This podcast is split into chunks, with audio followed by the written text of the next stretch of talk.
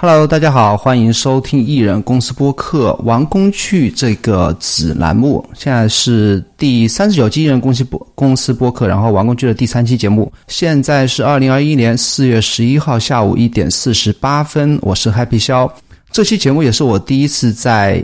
推特推特 Space 这个推特新推出来的一个语音聊天的一个功语音聊天室这样一个功能同步直播的一期节目。这期节目主要聊几个话题啊，应该是因为是玩工具这个主题嘛。首先是会聊一下我近期在 Windows 上装的一些效率应用，然后聊一下 AirPods Pro 的使用体验，HomePod Mini 的一些使用体验，以及我最近也由于开始玩 HomePod Mini 也。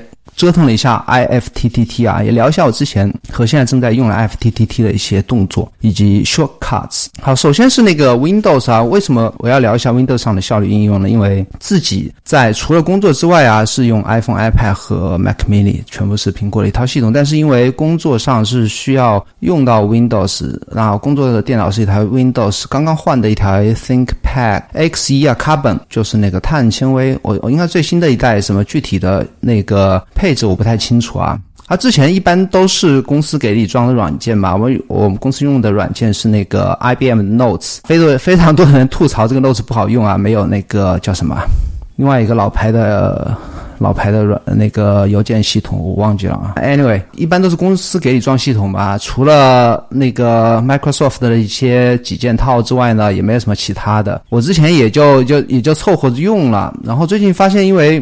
有时候上班嘛，你要你要也要看一些 newsletter，也要中午休息的时候也要写一些 blog 啊。然后我慢慢的还是装了一些应用啊。比方说，我最需要的一个类型就是像在 Mac Mac 上面用的 Alfred，就是或者说 Lunch Lunch Bar 这样一个快速启动的一个 app。Windows 上没有，然后搜了一下啊，其实类似于 Alfred 的这种应用，Windows 上还是有一些，特别是有一个叫做 Works，Works 是一个国人开发的一个开源的。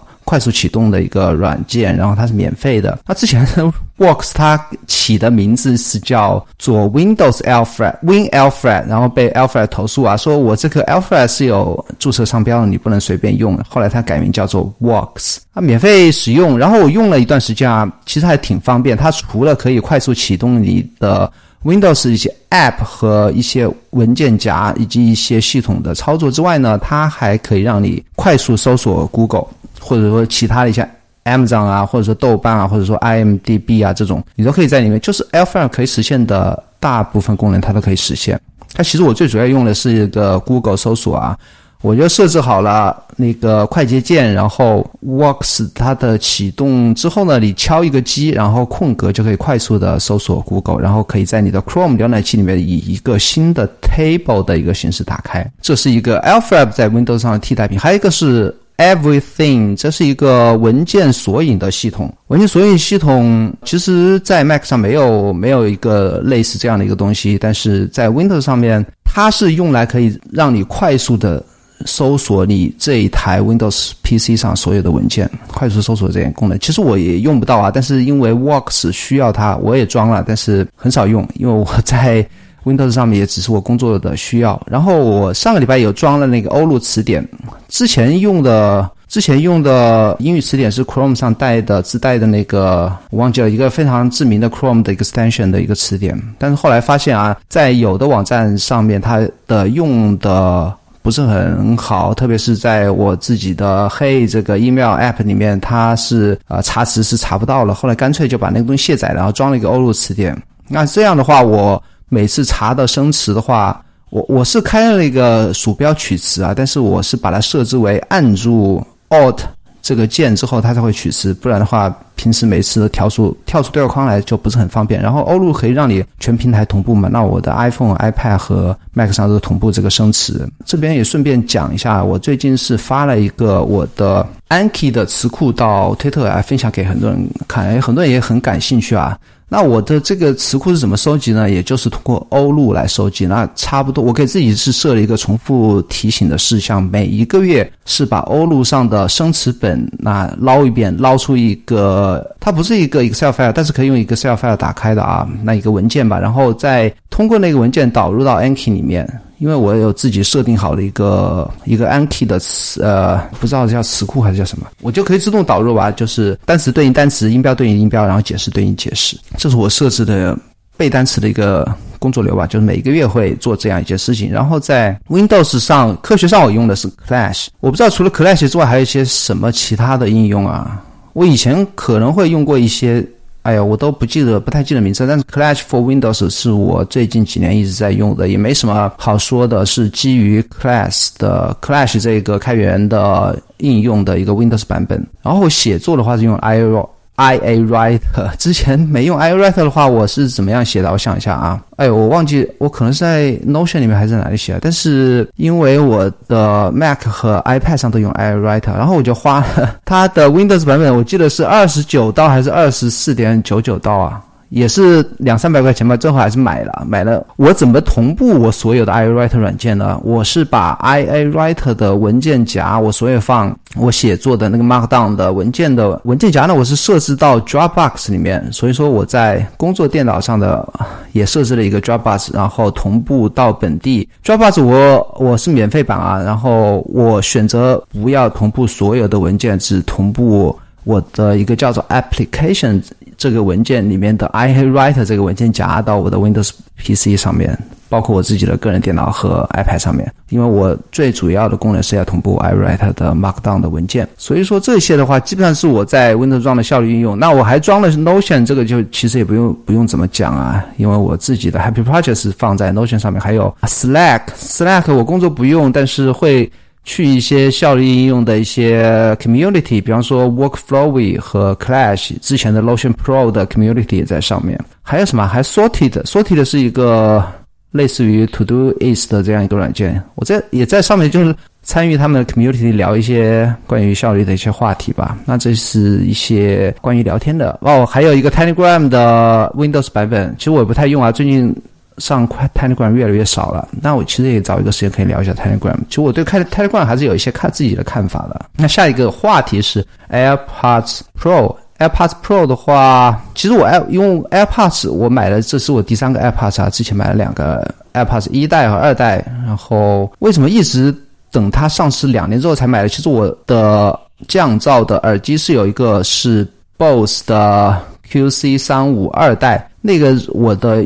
使用的体验是非常非常好，以至于我也没有想升级它的新出来一个叫什么叫什么七啊，还是我我忘记了，也没有想升级，然后也没有想说去升级的换到 AirPods Pro。但是最近为什么要换？因为我现在发现马上到夏天了，一我那个 QC 三五 i 二代每次夏天就会导致耳朵会流很多汗，然后会。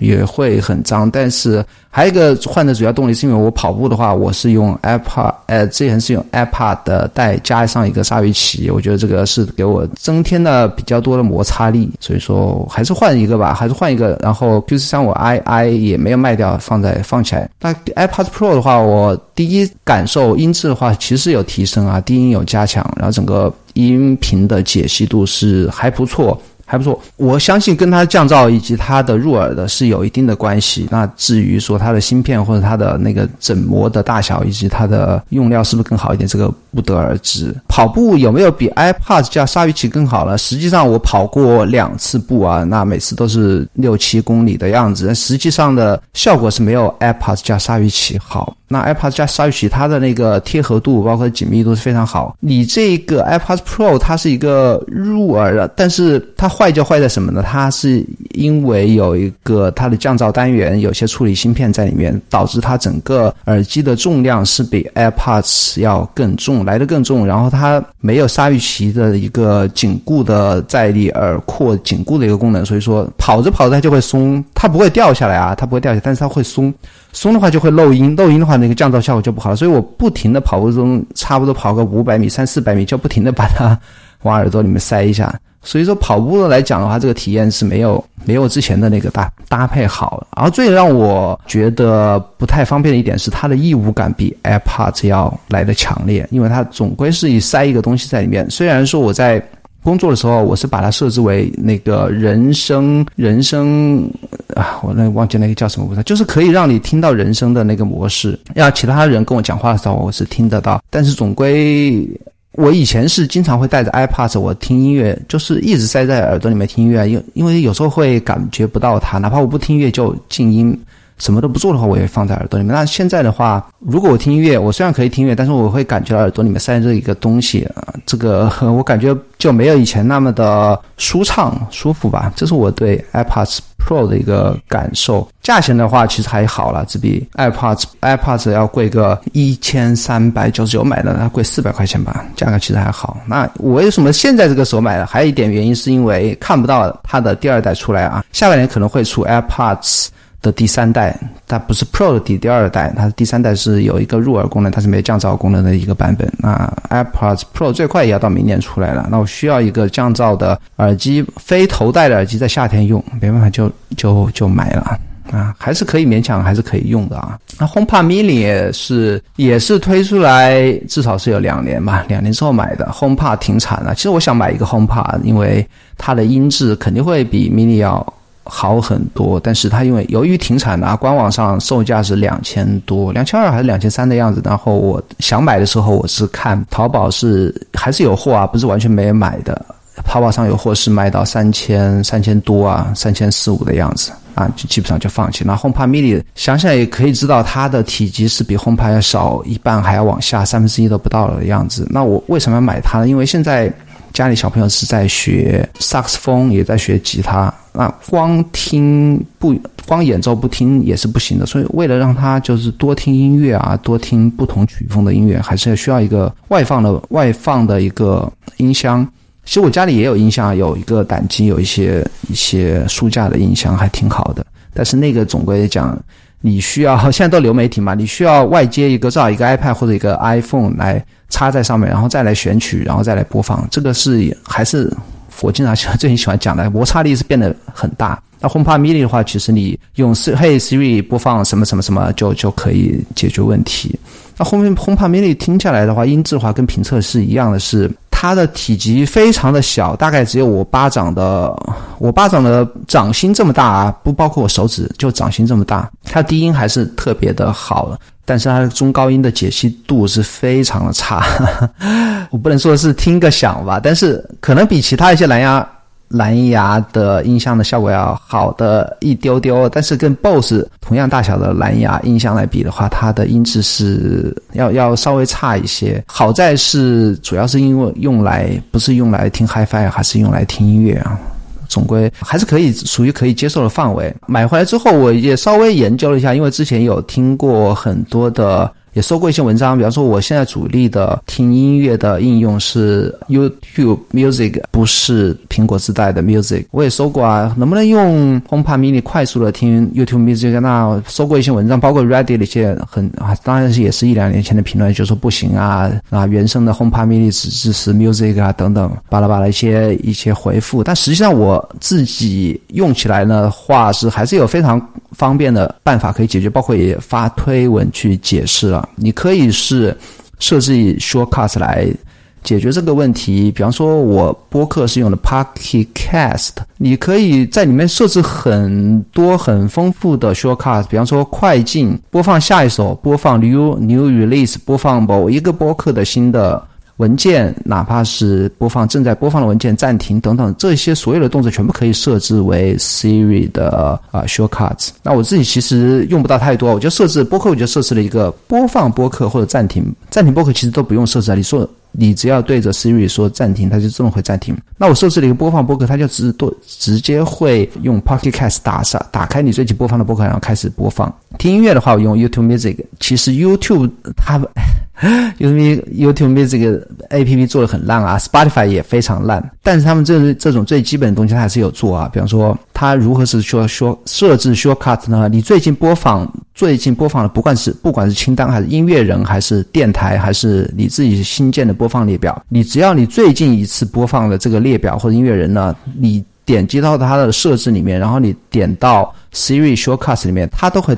它都会显示在那边。你最近播放了某一个清单、某一个音乐人，然后你可以点后面那个加号，你就可以设置对应的 shortcut 的叫什么 trigger 吧。比方说播放林俊杰，或者我设置了播放 Your Socky，或者说播放我的最爱，你都可以设置啊。这个其实也你真正会去常听的播放列表，你设置十个吧，十个总归够用了吧？我觉得。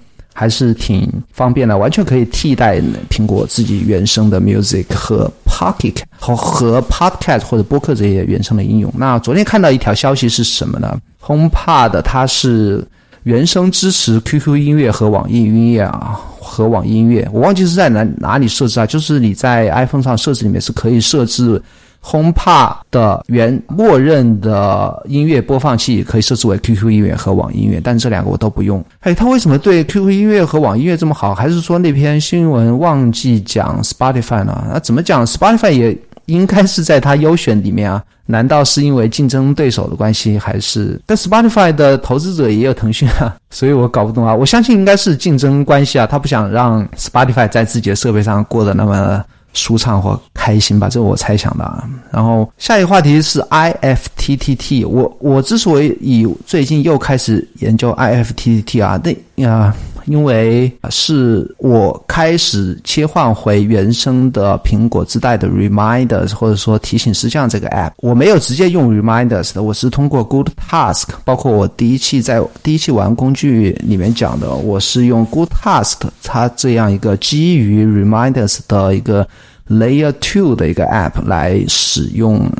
原生的 reminders，那这样有一个非常大的痛点，就是你在 Windows 上、安卓上，或者说任何其他操作系统上，你是没有办法直接通过它没有 Web 版啊，iCloud 有 Web 版，iCloud 有 Web 版，你可以通过 iCloud 来登录 reminders，但是我设置了二步验证，意味着什么呢？你每次哪怕你的浏览器存储了你的 iCloud 的密码的话，你还是要去，你每次我比方说我想上一下 reminders，我打开 iCloud 的网页。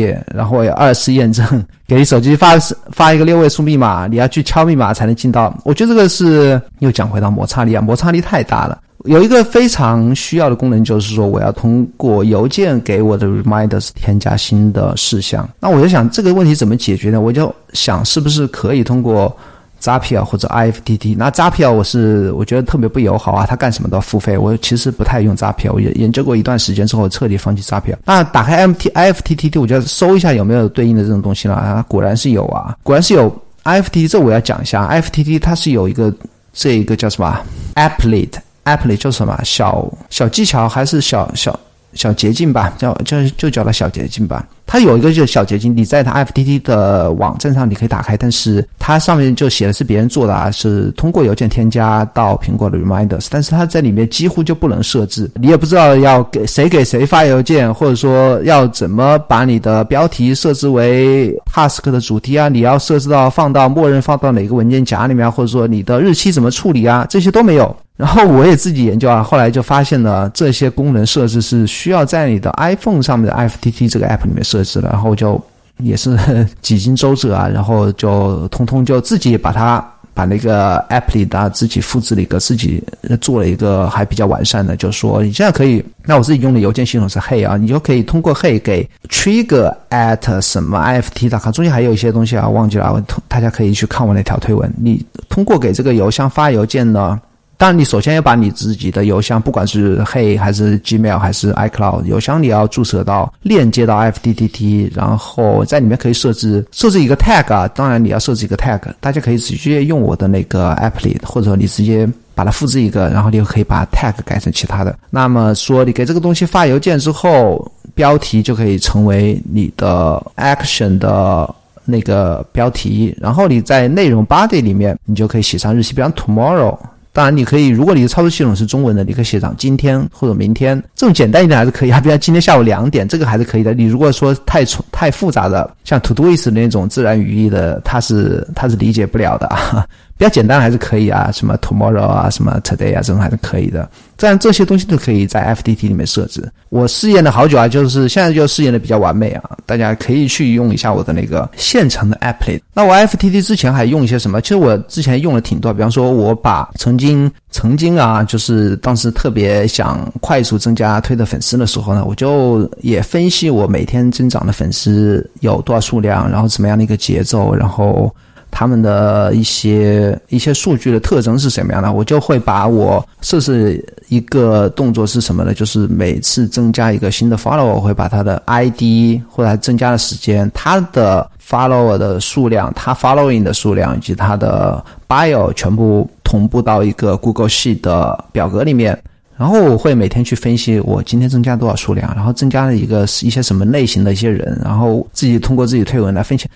当然现在没做啊，把那个东西也删掉了，因为现在 FTTT 它免费版本只支持你三到四个应用，我没记错的话，三到四个，四个吧。啊，那一个东西我也用不到，就删掉了。现在我还仅存的啊是同步我的推特的推文到 Day One。为什么这么做呢？一方面是有留一个备份，然后 Day One 其实你每一天除了你自己记的日记的话。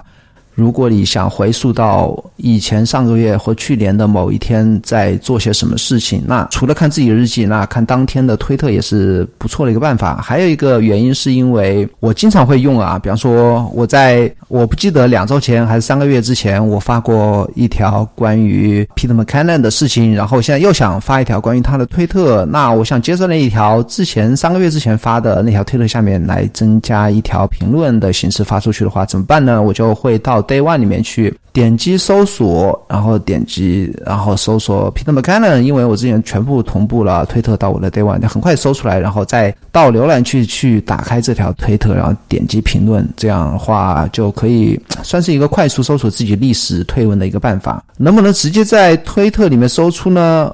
呃，我记得还是有的，因为推特它的搜索语法还是挺复杂的，说不定是可以啊。哪怕你不能用一些特定的语法去搜出你固定的推文的话，还有一个办法是，你可以定期的、定期的。在推特的设置里面，你可以导出你所有的推文，从你注册开始的第一条推文到现在所有的推文。那导出的一个 HTML 文件的话，你可以在浏览器打开，也可以在里面去。我觉得就很快你可以搜索到你的推文，但是这个没有我用 FTTT 同步到 Day One 来。到 Day One 里面搜索来的快一些，那 FTTT 还是非常棒的啊，非常棒。但是现在开始收费了，不过四个还是够用。如果不用不够用怎么办呢？你再注册一个账号就不就可以用八个了吗？再注册一个账号就可以用十二。其实多了也没什么，其他的那些我觉得功能也用不到啊。